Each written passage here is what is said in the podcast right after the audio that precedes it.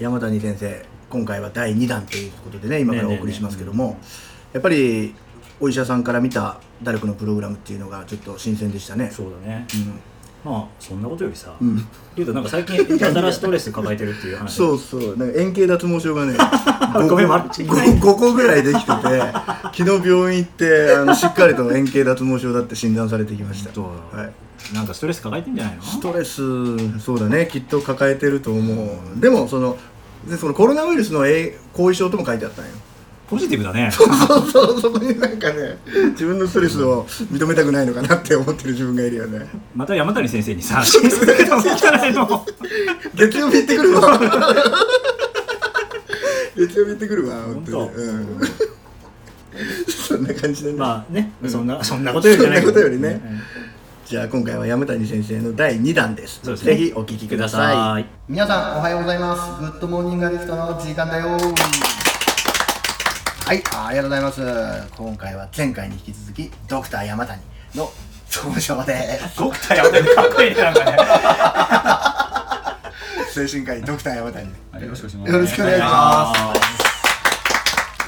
今回はですね、えー精神科から見た、えー12ステップというのを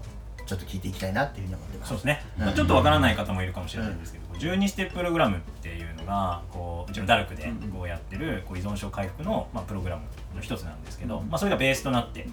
やってるプログラムで、まあ、アメリカの方から、あー来たあのプログラムなんですけど、えーもう全世界の、お依存症の回復施設で、まあ、使われてるプログラムの一つというふうに、まあ、なっていて当然、あのまあ、歴史も、まあ、結構長くて、あの回復者っていうのもすごく出してるっていうので、まあ、とても実績のある、えープログラムですね。まあ、僕たちねよく行く自助グループって言って、うん。まあ、NA だったり AA だったり、まあ、GA だったり、まあ、そういう自助グループの中でも使われてる、まあ、プログラムなんですけど、それをねこう先生目線目線ね、でちょっと聞いてみたい聞いてみねたい。はい。いや、これ12ステップ改めてちょっと見見直させていただいたんですけど、もちろん我々は NA とか AA とか出ることないので、ものは知ってるんですけど、知ってるだけですよね。やっぱり皆さんこう覚えある程度覚えてるんですか、12ステップ全部。覚え、まあ覚えちゃってますああ、やっぱそうなんですか。はいすごいですね。これ呪文のように。そうそうそう最初はもう呪文にしか感じないんだけど一つ一つステップを経てね段階く踏んでいくとみたいなこれ、だから私もダルクさんとこうお付き合いさせてもらっても5、6年になると思うんですけど、最初の頃そのパッと見てもうーん。なんかよくわかんないなわかんないはなんじゃないんですけど、まあ、こういうことを目指してやってらっしゃるんだぐらいしか見えなかったんですよ、でなんですけど、うん。と当時はそそれぐらいにしか思わなかったんですけど、これちょうどこのラジオの前にちょっともう改めて勉強し直すと、まあ、医学的というかこう依存症をやってる人たちの目線から見ると、あのえっとおそらく医療の中でも依存症の治療は多分すごく紆余曲折長い歴史があって、いろんなことを多分試してきたと思うんですね、うんアルコール止めるにはどうすればいいかとか、あのうん薬物で止めるんだみたいなことをやってきたんですけど、まあ、これという決定打がまああるようでない、でえっとわかんないですけど今流行ってるその例えばスマートとか、うんまあいうものもそうですしそのハームリダクションっていう考え方もまあ医療の中に浸透してきつつあるんですけど、あれってまあなんだかんだ言ってこの12ステップの考え方に医療がなんとなく近寄ってきたんじゃないかな後から追いついてきたっていうか。私の目から見るとそんな風に見える。だから医療のやり方じゃなくてん。最終的に医療もこういうのに近づいてきてんじゃないかなっていう風にちょっと思いました。なというのはこの全部が全部満たすわけじゃないんですけど、その診察してるうちにうん患者さんに私がなんかやってもらったら嬉しいなっていうかやってもらおうとしてこう誘導してるのってこういうことかもしれないなと思ったんで、12世たた特に前半部分のところとか。こうあえてこれを言ってるわけじゃないんですけど、んなんかこういうことをなんか無意識的にやらせようとしてるような気がして私自分。で、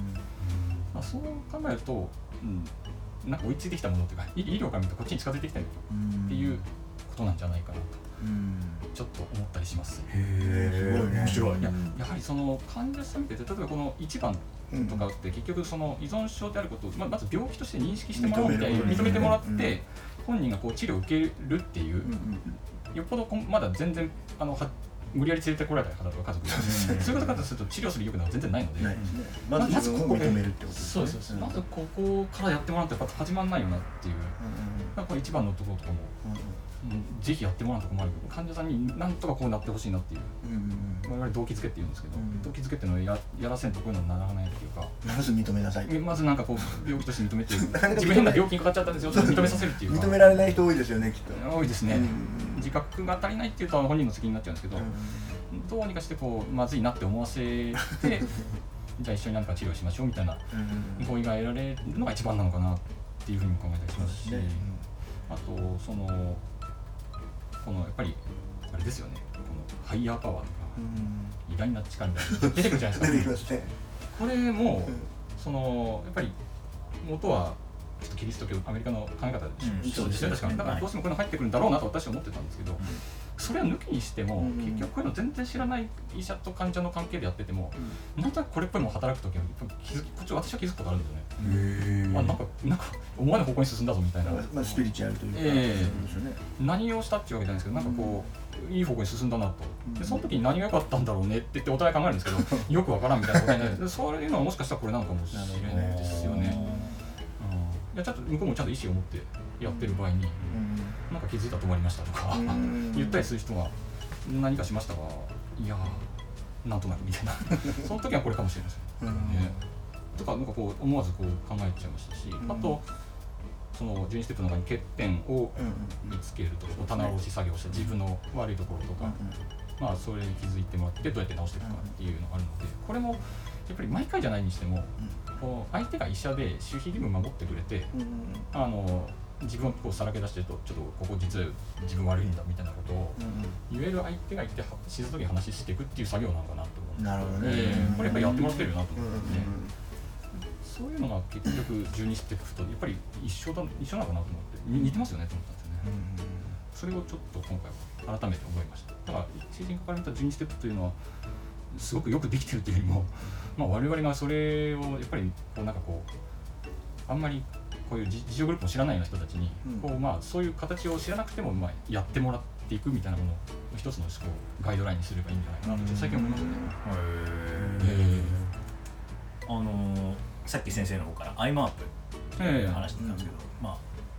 え元はスマープっていうんですね、うんあスマープスマープですよね、はい。あれをこうほらやった先生。う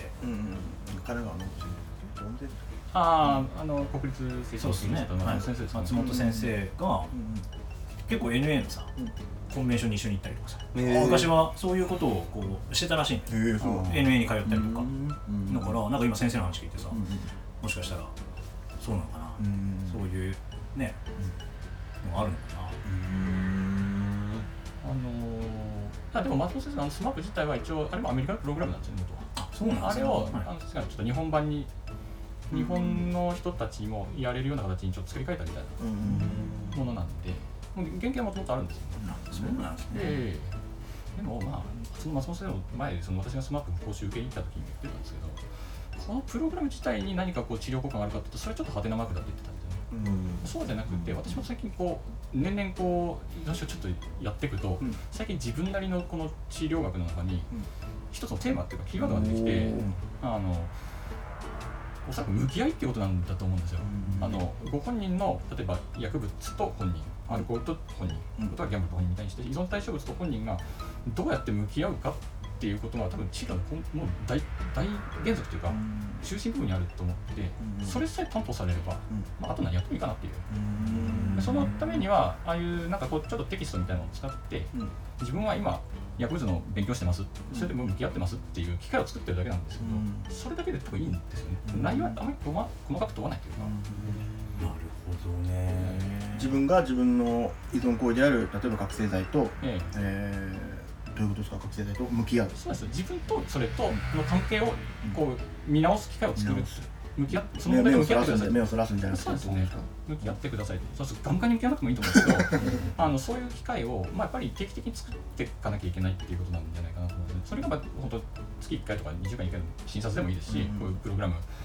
週1回とかですかね、うん。スマップ週1とかやったりしますけど、うん。まあもっと感覚長くてもいるかもしれないけどそれで定期的にこうその問題と逃げずに向き合うっていうのをうんやることなんじゃないかなと思うんですよね。自分の状態を意識させるみたいな感じそうですね。各個人の自分のテーマでいいんですけど、ん。そんなこれこれこういうことについて考えなさいって言ってるわけじゃなくて、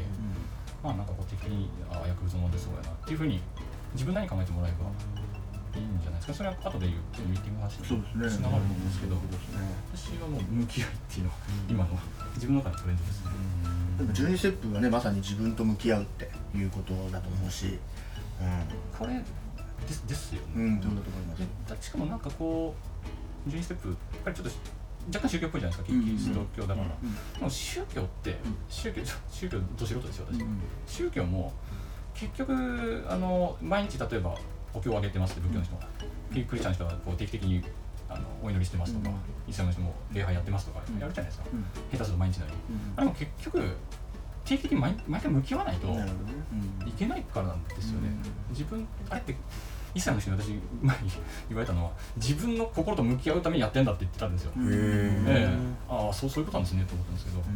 あの結局自分と、まあ、彼らにとっては神様仏様と向き合うっていう時間をあえて作ってるだけなんでしょう。作ってるだけって言ってもらいますね、絶対それと一緒なんじゃないですかね。自分と役立つというふうにこう定期的にこう話をするっていう。そういうことなのかなっていう。それが大切なのかなと思ったりしますね全く違う視点から、ね。その今ミーティングってものをね、面白い。面白いね。本当ですか？そんなこと考えたかったですね。確かに自分と向き合うためにこう僕たちね毎日ミーティングってことをやってますけど、なんかそんなに深く考えてミーティングやってないです よ。多分そうですねでも多分あの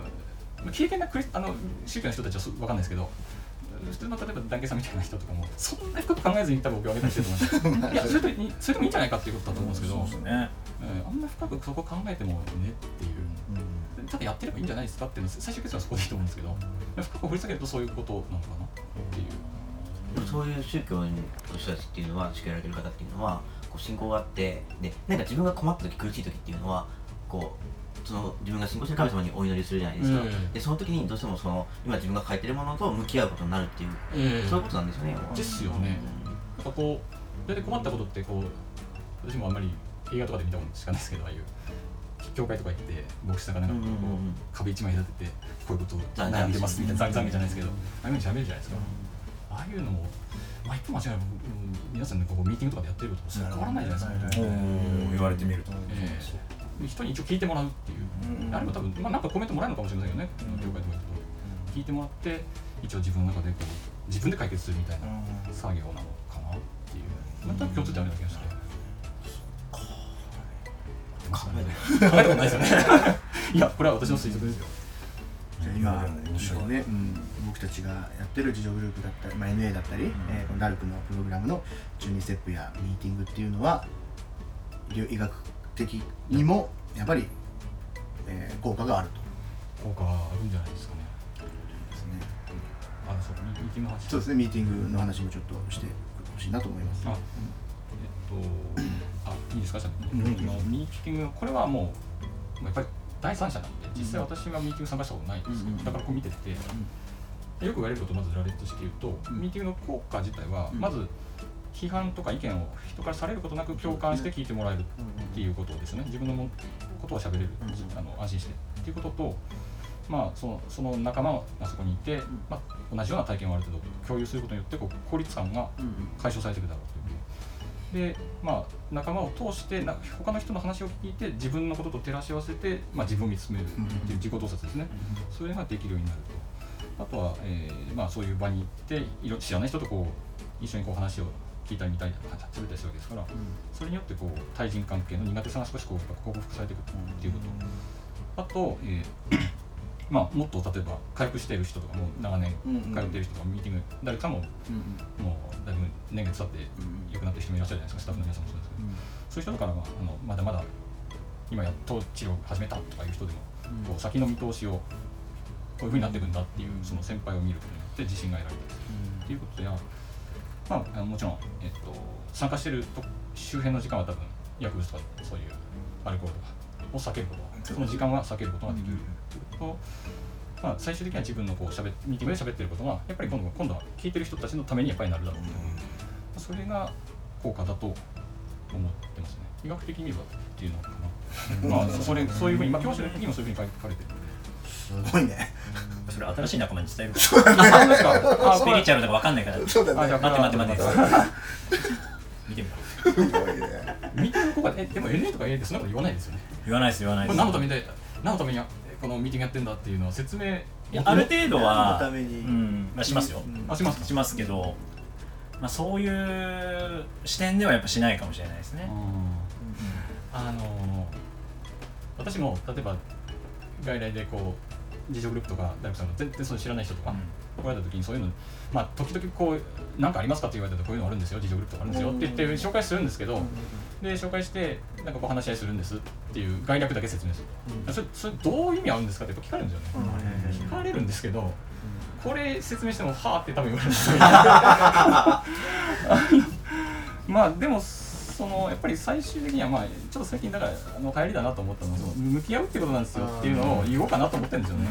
ええそうやってやってるとなんかなんかうううまい風にいくんですよっていうふうにして、そうでも言わないとなんか分かってもらえないような気がして、そうですね。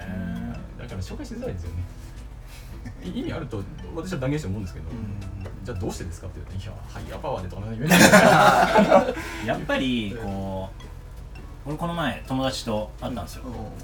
十何年ぶりにね、うん。こう友達と会った時に「まあ何やってんの?」って言われるじゃん、うん。いやこういうことやってんだよってこう言った時に、うん。たまたまこうミーティングとか自助グループの話になって、過去の棚卸しとかいう話。何後ろめたいこと言ってるの？みたいな。いつまで過去そうそうそうそう。いつまでさ過去のこと引きずってんだよって。そうそんな。それはどうなの？みたいなことを言うんだけど。前向いてけよって。